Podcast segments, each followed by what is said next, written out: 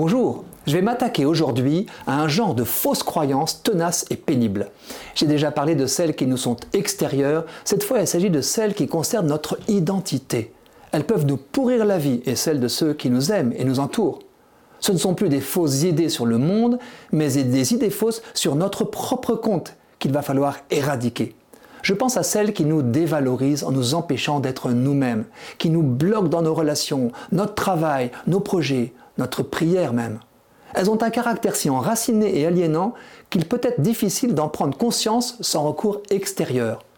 Le renoncement à nos fausses croyances est une humble démarche vers la vérité qui requiert à la fois notre participation active, notre volonté, et un abandon spirituel à la providence de Dieu. Lui seul peut nous nettoyer du poison sournois qu'un esprit de mensonge a pu instiller.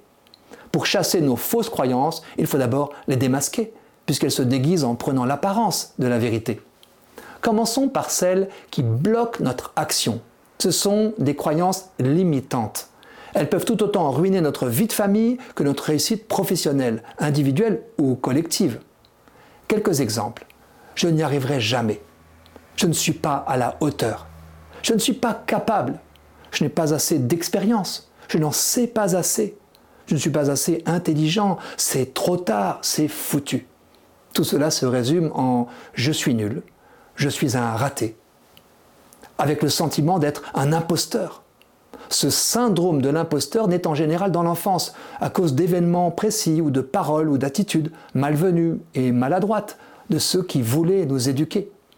Il peut se déployer tout au long de la vie. Je vais ainsi caler ou souffrir exagérément devant un projet précis qui est pourtant à ma portée, L'identification de la fausse croyance n'est qu'une première étape. Il faut ensuite la relativiser à l'aide de faits précis. J'ai déjà réussi ce qui me paraissait hors de ma portée. Puis la dissoudre par tous les moyens possibles, à haute voix, par écrit, en affichant dans ma chambre que j'en suis capable. La parole positive est performative comme la négative. Vous connaissez la formule, ils ne savaient pas que c'était impossible, alors ils l'ont fait. Pour tordre le cou aux fausses croyances limitantes, le regard confiant de nos proches, conjoints, amis, collègues est un précieux allié.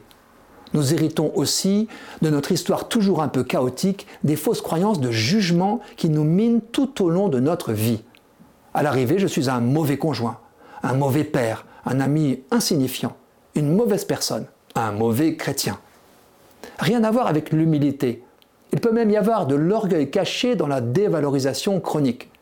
Il ne sera pas inutile de se faire aider pour débusquer l'origine de ces croyances en revisitant son enfance, puis reconnaître qu'elles sont nulles et non avenues et en être délivré. Cela fera du bien à tous. J'en connais qui sont parvenus, par la prière, à renoncer à des fausses croyances handicapantes et en ont été libérés. Que nous soyons toujours capables de travailler à devenir ce que nous sommes c'est une bonne nouvelle.